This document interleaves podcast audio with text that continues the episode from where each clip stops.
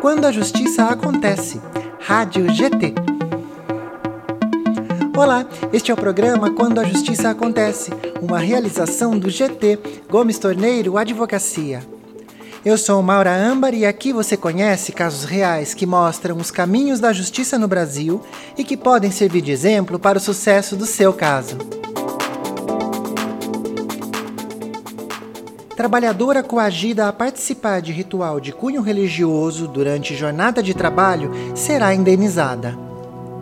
Segundo a AASP, Associação dos Advogados de São Paulo, a Justiça de Trabalho de Minas Gerais condenou o supermercado a pagar 9 mil reais de indenização por danos morais a uma trabalhadora dispensada por justa causa, de forma arbitrária e ainda constrangida durante o contrato de trabalho a participar de roda de oração antes da jornada de trabalho.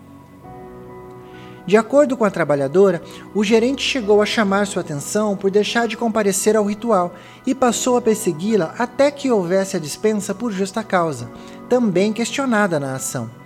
A mulher contou ainda que tinha que se fantasiar de palhaça e de caipira em datas festivas, sob a pena de sofrer advertência.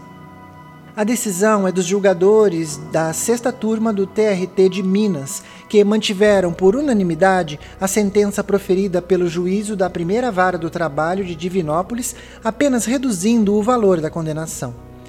Para o desembargador Jorge Berg de Mendonça, relator do caso, ficou claro pelas provas que o gerente desrespeitava as condições religiosas dos empregados de forma habitual, impondo-lhes coativamente prática de culto. Ele chamou atenção para o estado de sujeição em que se acham os empregados, economicamente frágeis e dependentes da fonte de renda do empregador. Em depoimento, o representante da empresa confirmou a realização de oração antes da jornada, dirigida pelo gerente da loja. Ele afirmou que é solicitado ao empregado que compareça ao trabalho com algum adorno ou fantasia em épocas comemorativas para tornar o momento, aspas, mais descontraído, Uma testemunha disse que a participação na oração no início da jornada era obrigatória, sob pena de advertência verbal. Segundo ela, o gerente chamou a atenção da autora por deixar de participar. Ademais, confirmou que os empregados tinham que ir fantasiados por ocasião de festa junina, Dia das Crianças, Halloween, Natal e Carnaval. Se não eram obrigados expressamente, pelo menos eram constrangidos. A testemunha disse ter visto a trabalhadora fantasiada de palhaça no Dia das Crianças. Por último, testemunha levada pela empresa que acabou sendo ouvida como informante por exercer cargo de confiança, relatou que no momento de oração são tratados vários temas, entre os quais a meta da empresa e vendas diárias. Na palavra do informante, os empregados iam de fantasias nas datas comemorativas para, abre aspas, alegrar o cliente e trazer alegria para a loja, fecha aspas. O contexto levou o relator a reconhecer que a empresa impunha, de alguma forma, temor psicológico aos empregados. Afinal, caso não participassem do culto, acabavam sendo rejeitados na dinâmica da empresa, já que, durante o ritual, eram discutidos assuntos relativos às metas empresariais. Abre aspas. Restou claro o desrespeito pela ré ao artigo 5 incisos 6 e 8 da Constituição Federal de 1988, pela imposição, ainda que implícita, da participação da trabalhadora nos cultos realizados diariamente na empresa, assim como o desrespeito à liberdade de crença da obreira, ameaçada da privação de direitos por motivo de convicção e comportamento religiosos. Fecha aspas, ponderou. Para o desembargador, ainda que não fosse imposta diretamente a participação no culto, a empresa fazia do ambiente de trabalho um espaço de promoção de crença religiosa, constrangendo a empregada a participar de seu ritual e violando sua liberdade de crença, sua intimidade e dignidade. A decisão também tratou da questão da justa causa, expressando o entendimento de que a empregadora abusou do poder diretivo. A empregada foi dispensada ao fundamento de ter praticado o ato de indisciplina, pesar produtos com códigos trocados e comprar produtos para si durante o expediente, e de improbidade pesar e comprar, aspas, pão de sal com queijo, fecha aspas, como se fosse o, abre aspas, pão de sal comum, fecha aspas, gerando prejuízo à empresa.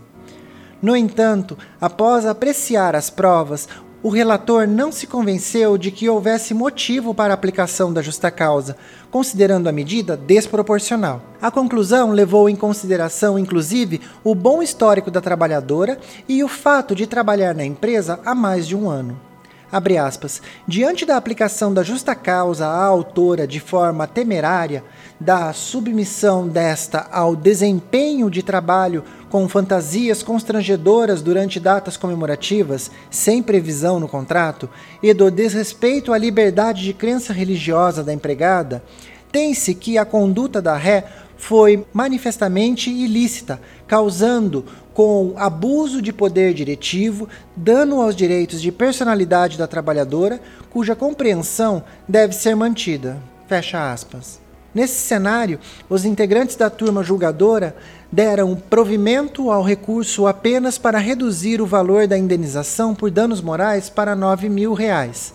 O valor em questão foi reputado mais condizente com vários aspectos, envolvendo o caso concreto explicitados na decisão. Foi determinada a indenização na quantia equivalente de três salários da trabalhadora para cada dano sofrido. A constatação de que a empresa submetia coletivamente seus empregados a ritual de cunho religioso e no local de trabalho, com violação de suas garantias individuais de liberdade de crença, ensejou determinação de expedição de ofício ao Ministério Público do Trabalho para eventuais apurações e providências. Este foi o programa Quando a Justiça Acontece. Qualquer dúvida sobre este ou demais assuntos, você pode entrar em contato com o GT Gomes Torneiro Advocacia através do telefone 19 4117 0433 ou pelo WhatsApp, que é o 19 98753 4040. Você também encontra mais informações no site www.gomestorneiro.com.br.